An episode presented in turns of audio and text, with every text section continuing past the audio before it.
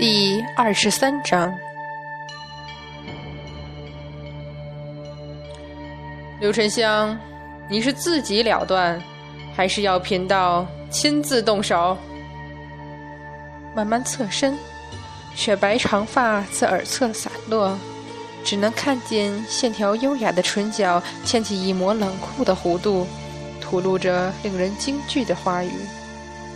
隐于袍袖下的手缓缓伸出，肤色晶莹，五指修长。这只堪称完美的手，若是伏于琴弦上，必然能引动清风朗月，天地和鸣。此刻只是手指微微转动，薄如冰蝉翼的透明指甲在翻覆间反射出的月光，都冷得让人心颤。太乙真人眼皮都不由自主地抽搐起来。那些人不知道，难道他太乙真人还能不知道？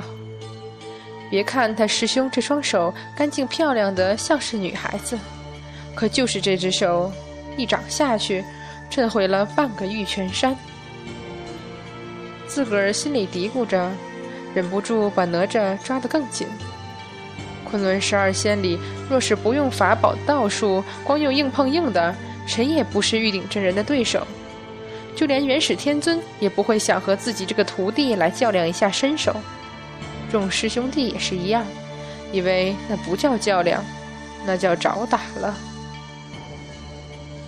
玉鼎真人，你这是什么意思？嫦娥首先失声道：“什么叫自己了断？你你想对沉香怎样？”三圣母颤抖着一把护住自己的儿子，神色惶然。不知何时也出得庙来的刘彦昌，也不落后的挡在沉香面前，神情激动，完全忘了自己也不过是一介凡人，还能拦阻得了玉鼎真人？师傅，哪吒虽说是明白自己错了，但是心中还是以为沉香无辜遭难，连忙拉起太乙真人的袖子。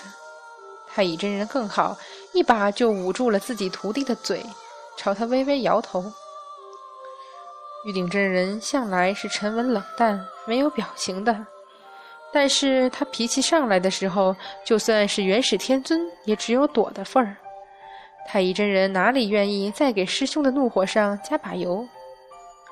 冷声，一字字，清晰而阴冷。贫道要你死。说到最后一个“死”字。声音已经凝重恐怖的，令太乙真人忍不住又往后退了一步。你，沉香排众而出，气急道：“你阐教也太不讲理！”就是，敖春一顿足道：“大家一起上，我就不信他昆仑十二仙有什么了不起。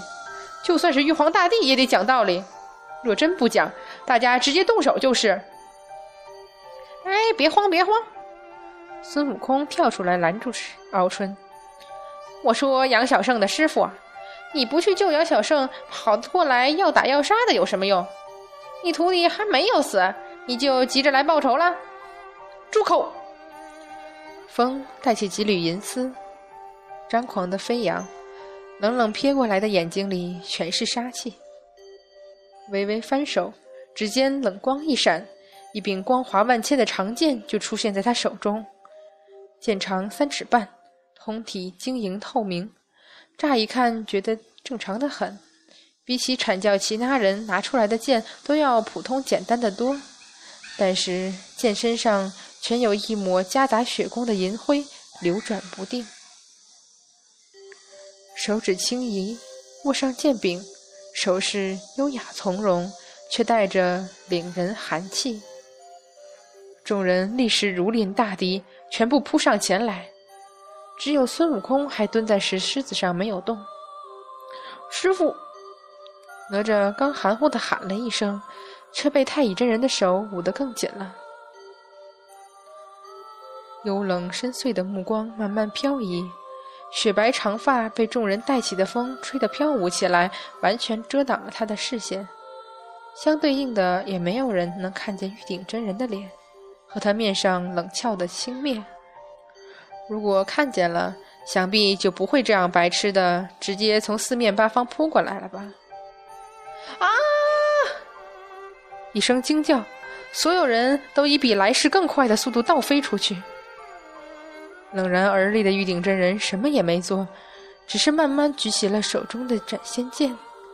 那一瞬间，剑上迸发出来的光辉直接将众人掀飞出去。好厉害的兵器！孙悟空忍不住叫好。沉香在空中一个翻身，一声大喝，开天神斧当头劈下。于是，昨天众人的惊讶几乎是再重演了一遍。开天神斧带来的风，使玉鼎真人猛然抬头，散乱长发后那双幽冷眼睛瞳孔骤然收缩，但是他不架不挡，身体一侧，竟是左手伸出，直接就向开天神斧抓去。那修长的手指在神器的金色光辉下格外晶莹美丽，触目惊心。师兄，这回连太乙真人都吓得不轻，失声惊叫。那是开天神斧，盘古开三界的神器啊！玉鼎真人竟然用手去抓，他是疯了还是傻了？沉香同样惊讶，但是一来身在半空，全力劈下后不好变招；一来心里也是愤愤的想着：不闪不避，这可是你自找的！轰！瞬间，沙石尘土全部飞扬起来。众人中有闪避得不及的，全部都被狂风带倒在地。刘彦昌这一凡人更是当场晕过去。若不是嫦娥发现的快，只怕这会儿又给埋进土里。矗立的净坛庙再次轰然倒塌，方圆一里之内的树木也全部倒拔而去。泥土翻腾下，众人顾不上各自的灰头土脸，连忙向场中望过去。这毕竟是开天神斧。沉香怒上心头，体内仙丹之力彻底翻腾，全力而出的这一劈，堪比劈开华山时的那一次，其威势连孙悟空都不愿意去接。玉鼎真人几乎往后倒飞了十几步，停在半空中，左手却是牢牢抓住了斧面。啊！众人惊愕万分，敖春更是直接叫道：“这神斧是怎么回事？不是不愿意让别人碰到的吗？”沉香不敢相信地看着那只修长美丽、似乎和娘亲的手指一样纤细脆弱的手掌，竟然只是一招就抓住了开天神斧。飞沙走石之中，他惊愕的抬头望向玉鼎真人。微风彻底吹到身后的雪白长发散开了，沉香的视线在接触到玉鼎真人的时候彻底呆滞掉。而其下众人只在飞沙走石中看见玉鼎真人偏过头去，闷声咳了几声，一滴鲜血落在开天神斧之上。杨戬，玉鼎真人冷然厉喝：“给为师醒来！”开天神斧光华一颤，继而重新收敛漫天金辉。猛然挣脱开来，带着还没有回过神的沉香落下地。轰！所有石土泥块全部轰然落地，只剩下那个傲然冷漠的身影，依旧停留于半空中。没有人看见他眼中闪过的那一抹失望。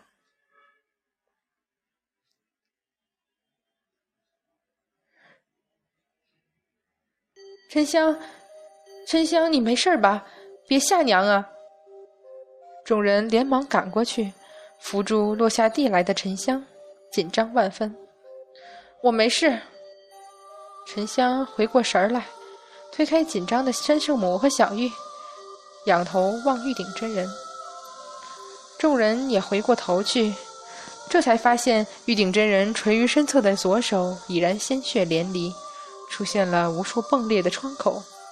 那雪白长发飞扬下的唇角也带了抹鲜红，血丝明媚的流上白衣，竟是分外触目惊心。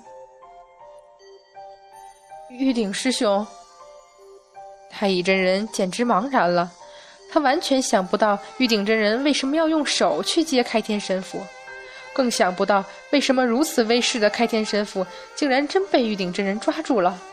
至于那些阵伤，很明显就是在两下接触的瞬间，开天神斧忽然收回了所有的力量，否则玉鼎真人是否还能完好的站在这里都是问题。那毕竟是盘古用以开天的神器呀，谁脑子坏了用手去打？我当他有多大本事？敖春忍不住道：“竟然用手去接开天神斧！你们昆仑十二仙还真是狂到没边儿了。”小玉见沉香兀自在发呆，还以为他遭了什么暗算，一咬牙，怒斥一声，欺身迎上，劈手就是一掌过去。玉鼎真人冷哼一声，轻拂衣袖，仰面就避了开去。小玉哪里肯罢休？又是一掌回身击来，劈天神掌。太乙真人更是吃惊，今天怎么这么多怪事儿？一个小小的狐狸精，居然也使得出这完全似模似样的劈天神掌来。虽说招式还不是很熟练，但是威势已经十足，这当中一些玄妙之处也分毫不差。这就奇了，千年过去，就算曾有功法流传于世。也不可能练成这样的境界，难道还会是通天师叔亲自传授的不成？不，这绝对不可能！太乙真人感觉一脑门的雾水，百思不得其解。不过劈天神掌威势虽狠，但是玉鼎真人同样对这套掌法不陌生。他目光冷淡，完全不动声色的闪避。甚至垂下右手所握的斩仙剑都没有动分毫，小玉就已经被逼得后退了好几次。眼见小玉越来越紧张，手下开始乱了几分，形势越发不利，沉香这才惊过神来，一握开天神斧，似乎又想劈过去。瞄了眼沉香手中光华已经暗淡下来的开天神斧，孙悟空目中金光一闪。拿了金箍棒就腾身而上，口中喝道：“小狐狸，你到一边去，待俺老孙来与杨小胜这师傅好好打上一场。”小玉，你回来！沉香也在下面叫道：“你的劈天神掌，他们阐教的人很熟悉，没有用。来，吃俺老孙一棒！”果然，小玉闪身而退。蓦然看着孙悟空扑上去，又是当头一棒打下去，每次都是这样。这回玉鼎真人却略微动容了，右手终于抬了起来，斩仙剑毫无悬念地架住了金箍棒。接得好！孙悟空见自己全力一棒下去，玉鼎真人匆促之下，居然单手握剑还能架得住，这手上力气可着实不小。这些天来的喊阐教中人，只怕除了韩华以外，谁也没这份本事了。近距离这一看，孙悟空虽没看清玉鼎真人的长相，但是已觉察到他并没有杨戬、韩华高，与场下的身形也更是单薄无比，手腕纤细，指骨均匀，还能有这力气，实在不简单。你这猴子！太猖狂，似乎感觉到了孙悟空那戏谑打量的眼神。玉鼎真人冷笑一声，斩仙剑瞬间银光万丈，反手一压，直刺向孙悟空那双火眼金睛。孙悟空向旁边跳开，手中丝毫不停地将金箍棒挥舞得满天金影，滴水不漏，口中兀自笑道：“杨小胜的师傅，你不听老孙把话说完吗？”你既是天生地长，贫道就送你回天地间，如何？冷淡的声音没有丝毫火气，却听得太乙真人暗暗拧眉，估计已经是在心里为那猴子惋惜了。斩仙剑这一挥之下，空气里直接留下一道恐怖的黑影，过了好半天才逐渐恢复成原样，看得三圣母等人面色悄然惨变。阐教的兵器果然都是好玩意儿。孙悟空一边高笑着，一边满头冷汗的躲那一道道撕裂了周围一切的黑影，小声说了一句：“玉鼎真人，俺老孙知道，杨戬有一半元神在看天神府里。”这句话果然有用，几乎是瞬间，斩仙剑就没有那样凌厉逼人了。虽然声势还是那样恐怖，但是处于激斗中心的孙悟空明显感觉松了口气。